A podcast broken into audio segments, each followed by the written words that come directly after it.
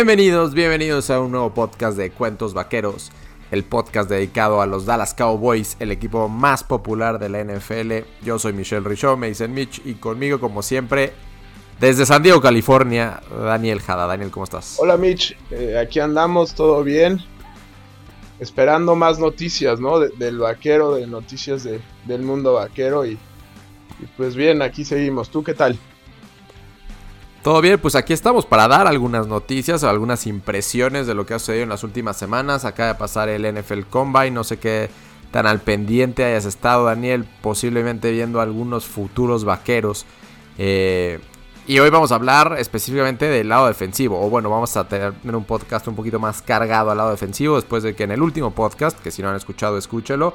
Hablamos bastante a detalle de cómo está la situación en ofensiva del equipo y que realmente no ha cambiado nada porque no ha habido ningún movimiento ni en el contrato colectivo de trabajo de los jugadores ni ningún jugador, quizá más que Blake Jarwin que ya lo firmamos con, el, con un tender, ganará un poco más de 3 millones de dólares, eh, no ha habido mucho más movimiento.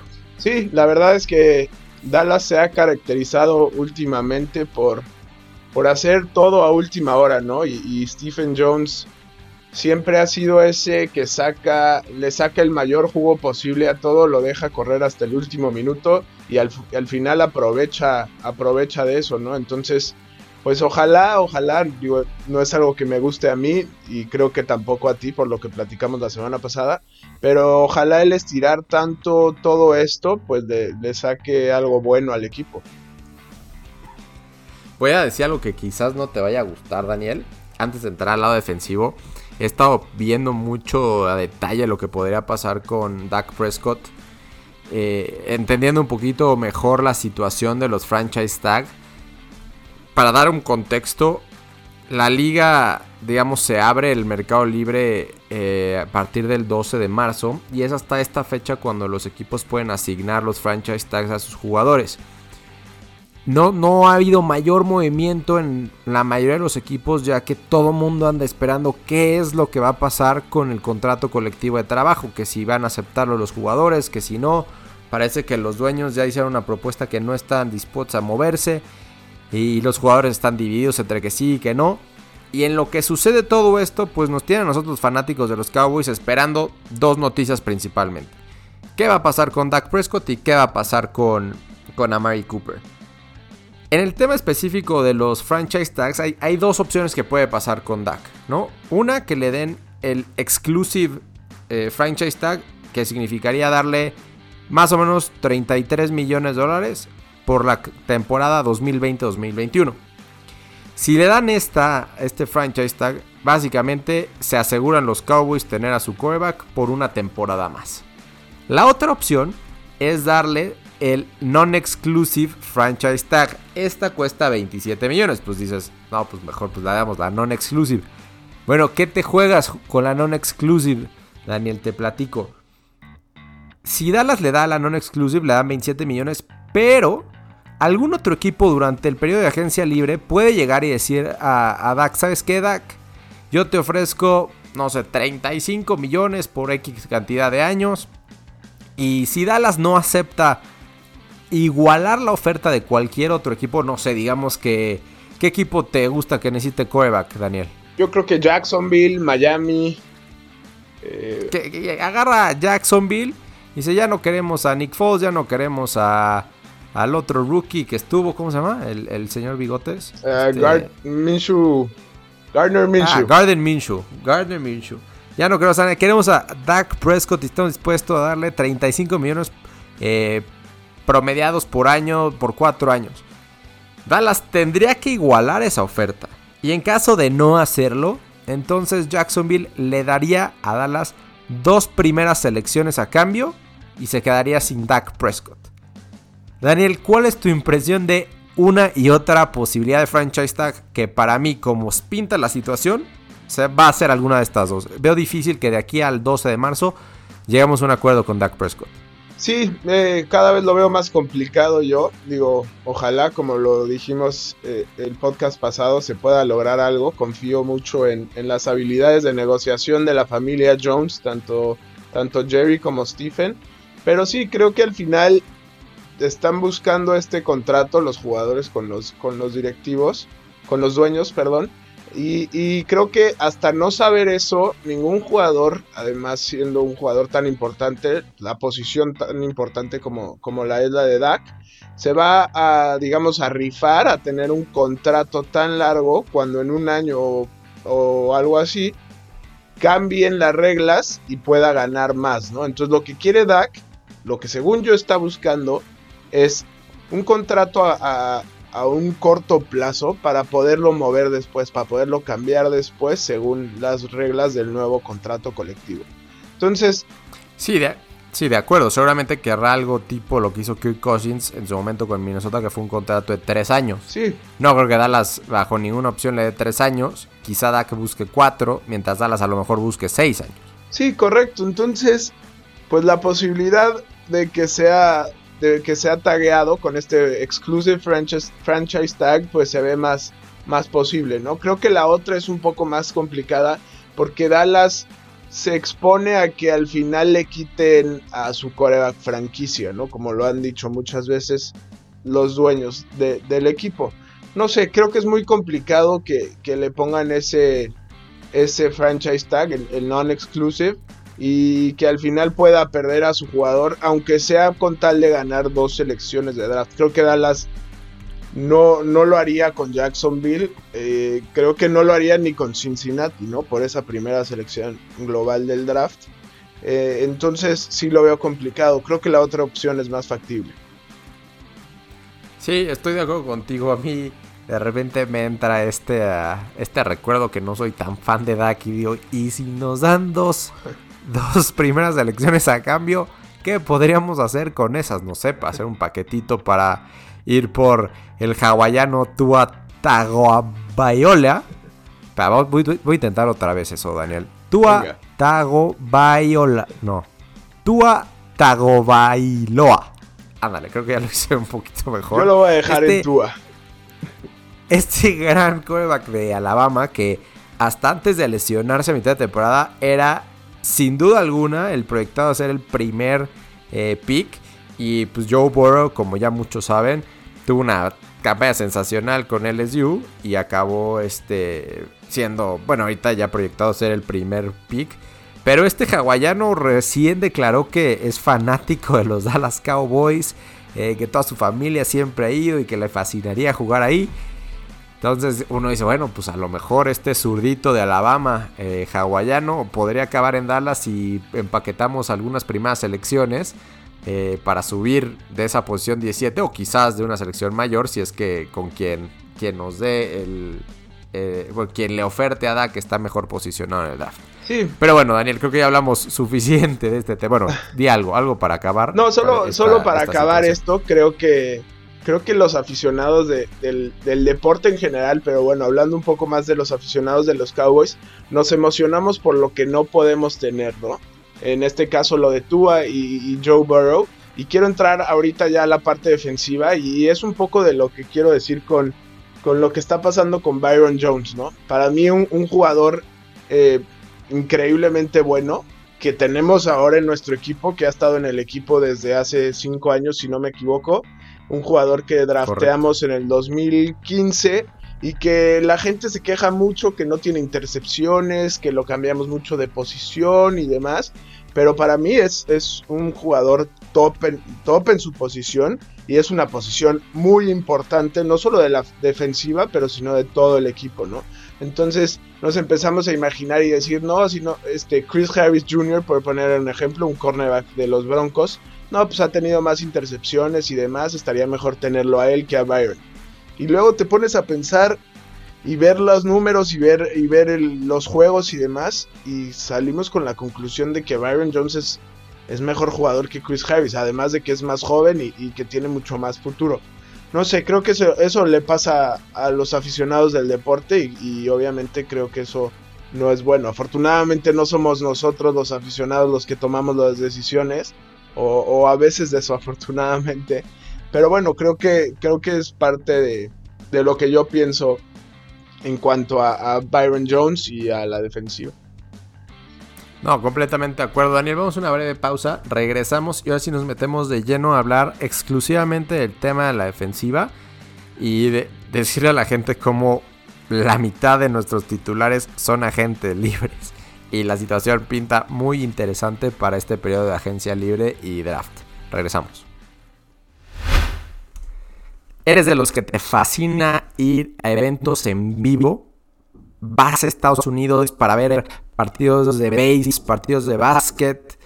Bueno, en tickets.deportesinc.com obtienes los boletos más baratos y en los mejores lugares garantizado. Entra a tickets.deportesinc.com para ver toda la oferta de boletos que tenemos. tickets.deportesinc.com Regresamos a este podcast de Cuentos Vaqueros. Estamos hablando de este periodo de agencia libre, el draft, específicamente de la parte defensiva. Ahora sí, Daniel. Daniel, perfectamente mencionaste como uno de los, ahora sí que tres grandes de Dallas en cuanto a los tres grandes de free agents está en el lado defensivo. Nos hemos enfocado demasiado en Dak y en Amari, pero estamos dejando a Byron Jones a un lado en una posición premium en la NFL, la que es el cornerback. Eh, un jugador que fue drafteado, como mencionaste antes del corte, en 2015, que jugó su último año, el quinto año, gracias a esa extensión que te permite darle a aquellos jugadores que fueron seleccionados en, primera ronda. Byron Jones jugó ese, ese año de forma excepcional. Hay una estadística que dice que solamente Richard Sherman tuvo una mejor eh, estadística en cuanto a pases completados permitidos en pases que fueron lanzados hacia su esquina. O sea, realmente Byron Jones es un defensor excepcional y la realidad, o lo más probable, es que no vaya a estar con Dallas el próximo año. O más bien esta, esta próxima temporada. Sí, creo que hubo reportes de que ya se despidió de, de algunos jugadores y de, de algunos coaches que, que tuvieron una, una, junta con su, con su agente la semana pasada y, que al final pues él entendió que el equipo necesitaba darle el dinero antes a jugadores como Dak y a Mary y por lo tanto él no iba a recibir el, contrato que él piensa que se merecía, ¿no? Que para mi gusto, bueno, pues también se lo merece, pero al final pues usamos mucho ese dinero en, otras posiciones y nos vamos a tener que, aguantar. Te voy a pedir que no, que, que, ya no digas nada del contrato que le dimos, así que... No, no, hablo, hablo de, de los... Digo, escogimos darle el dinero a, a DeMarcus Lawrence en vez de a él, igual con lo de Ezequiel, ¿no? Bueno, al final son decisiones... O inclusive a Jalen Smith, ¿no? Sí, correcto, también. Entonces al final fueron decisiones que, que cuestan un poco de trabajo entender, y más sabiendo lo cuánto se nos complicó lograr tener un, un cornerback 1 en, en el equipo, ¿no? Tantos años peleando y hasta pagando cantidades exageradas por jugadores bastante mediocres como, como Brandon Carr o subiendo selecciones de draft para obtener a, a, Morris Claiborne. ¿no? Entonces sí, es, es, un poco complicado de entender el, el por qué, pero bueno, habrá que vivir con eso y,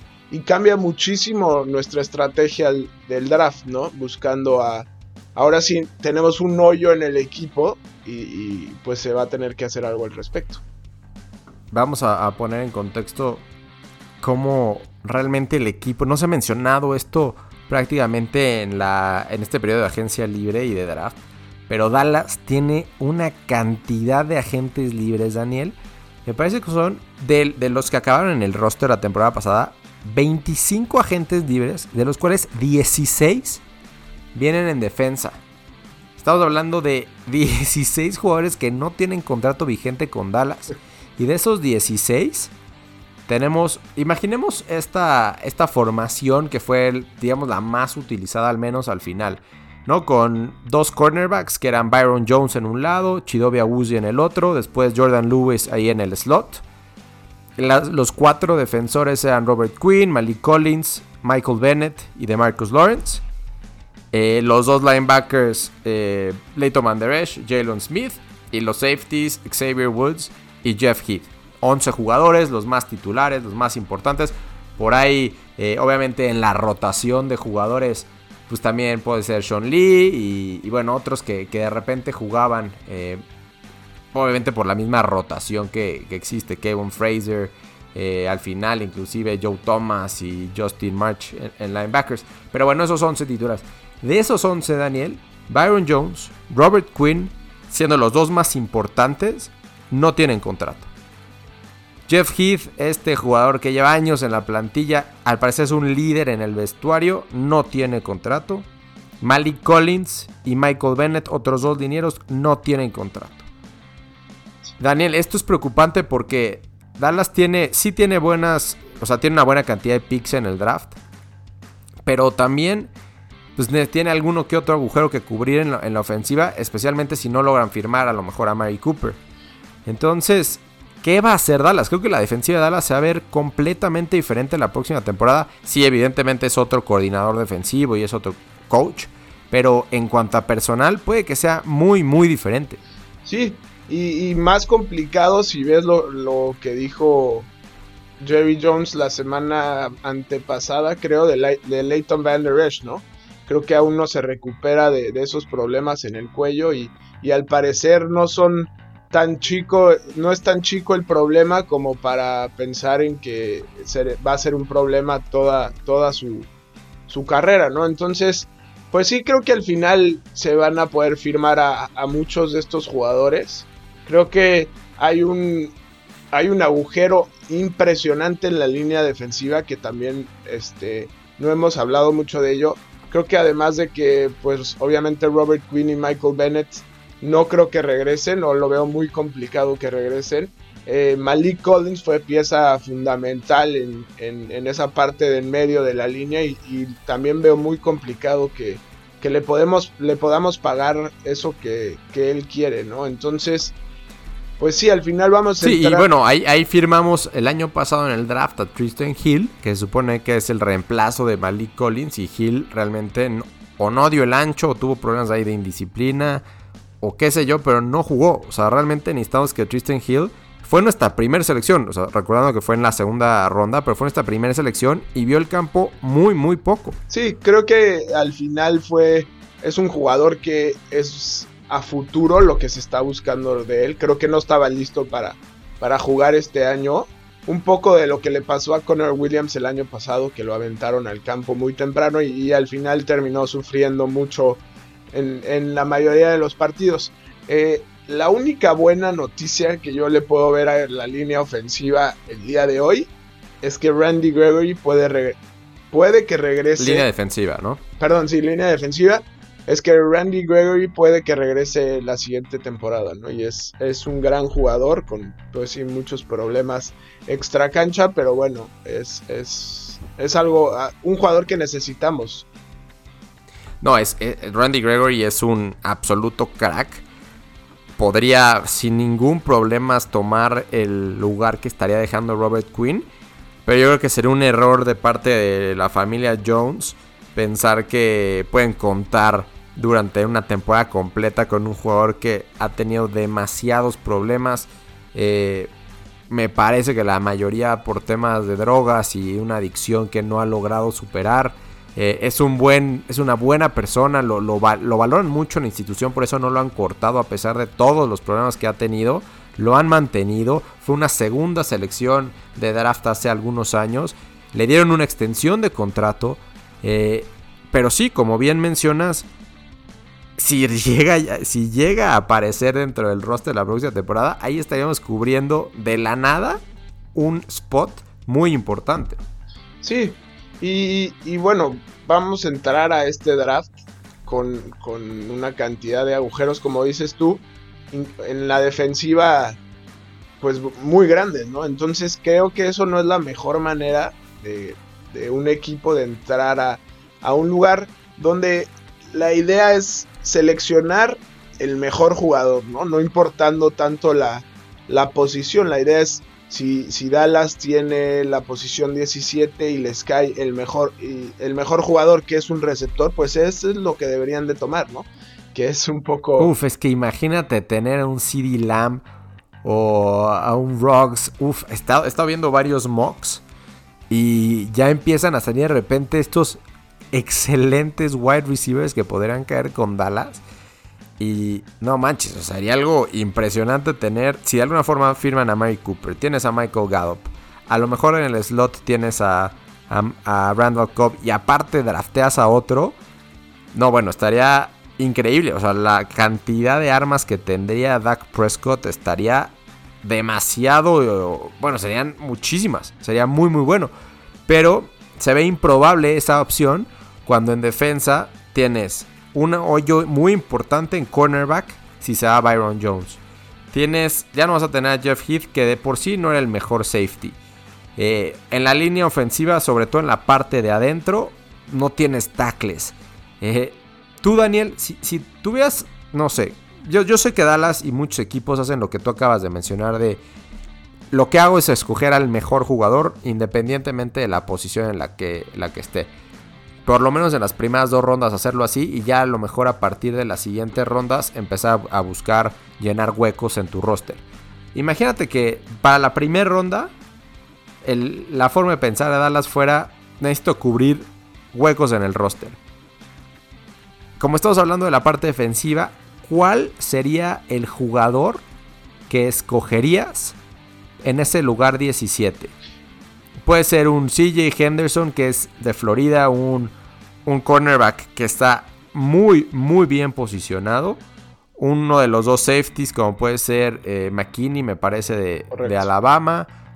Eh, o el de LSU. O si no, algún jugador, algún tackle. ¿Cuál, ¿Cuál escogerías o qué posición escogerías? Mira, eh, obviamente todo depende de lo que pase con nuestros jugadores. Pero para empezar, no me gastaría un, primer pick en, safety. Sé que, este jugador de Alabama, McKinney, ¿no? Si no me equivoco, creo que dicen que es, un jugadorazo. Eh, he estado leyendo muchas cosas muy buenas de él, pero nunca me gastaría un pick, un primer pick en un safety. Creo que si Byron Jones eh, no está en el equipo, Dallas se va a inclinar a seleccionar un cornerback. Pero Sí, o sea, ¿tú, ¿tú crees que ni Xavier McKinney ni Grant Delpit, que son como las dos opciones, los dos mejores safeties, ninguno de esos dos vale la pena para ese lugar 17? Ah, no sé, estoy en un conflicto muy grande. Porque creo que este hace, hace tanto, Daniel, que no tenemos un buen safety que dices, puta, me gustaría tener un buen safety, caray. Sí, de acuerdo. Además, pues viendo que es, que es un, un draft con, con gran cantidad de corners muy buenos además. Creo que CJ Henderson es, es bueno, pero no sé si, si para tomarlo en el pick 17. Yo estoy inclinadísimo a tomar un receptor, como, como muchos ya lo saben. Eh, pero, pero Mike McCarthy lo dijo hace poco, este draft va a ser muy, muy defensivo. Creo que, creo que la línea defensiva tiene que, que ser una de nuestras prioridades número uno. Hay un defensivo que se apellida Kingslaw, que, que he leído cosas fantásticas de él, ¿no? Es, un jugador que, que, tiene un poco de problemas en la rodilla y, por eso nos podría caer en el pick 17. Entonces, no sé, estoy en, pues en un conflicto con el equipo de, de saber si irme a llenar huecos o si buscar si buscara a, a Ruggs o a CD Lamb o, y eso implicaría no firmar a Cobb. No sé, creo que, falta saber, tener un poco más de información para, para estar un poco más seguros de lo que va a ser el equipo. De acuerdo, Daniel, creo que eh, va a ser un draft muy defensivo, estoy de acuerdo, pero si en una de esas te llega CD Lamb o, o Herbie Ruggs o uno de esos, dices, o sea, sí, sí la tentación de agarrar un wide receiver ahí. Pero, pero bueno, el draft todavía falta, es en la, me parece en la última semana de abril. Y muchas cosas se van a empezar a, esclarecer eh, a partir del 12 de marzo o antes, si es que se logró firmar algo con Dak y con Amari. En una de esas, si logras hacer algo milagrosamente se acepta el, convenio colectivo de trabajo, los equipos ya sabrán qué pueden hacer, quizás puedan hacer algo más interesante con Daki Amari y en una de esas ofrecer el franchise tag a, a, Byron Jones, ¿no? O sea, es poco probable, pero la opción sigue ahí. Entonces, eh, veremos qué pasa. Estos 10 días pongan mucha atención en la, en la cuenta de Twitter de Cuentos Vaqueros, arroba Cuentos Vaqueros. Ahí vamos a estar subiendo la información más relevante, lo que vaya pasando en la agencia libre para los Cowboys. Y ya entrado, pues ahora sí que la agencia libre, vamos a estar ahí con todo. Y en abril ya quizás hacemos un mock draft para, para el equipo en las primeras dos o tres rondas. Eh, y bueno, creo que de mi parte es todo, Daniel. No sé si quieras agregar algo antes de cerrar este, este podcast donde nos enfocamos más en la parte defensiva. Pues no, nada más, eh, como siempre, desearle lo mejor al equipo eh, y pues sí, estaremos hablando en las, en las cuentas de las redes sociales y, estén al tanto. Muy bien, eh, yo soy Michelle Richaud. Michelle Richaud me encuentran en Twitter como arroba michrica, K-A al final, arroba cuentos vaqueros, Daniel, Twitter. Arroba Danito Haddad. Muy bien, pues eso fue todo por ahora. les recuerdo que si no escucharon el podcast anterior, sigue siendo muy, muy relevante porque hablamos de la parte ofensiva. Entonces denle clic ahí, nos encuentran en Spotify, en iTunes y directo también en el sitio de Deportes Inc. deportesinc.com. Muchas gracias y hasta la próxima.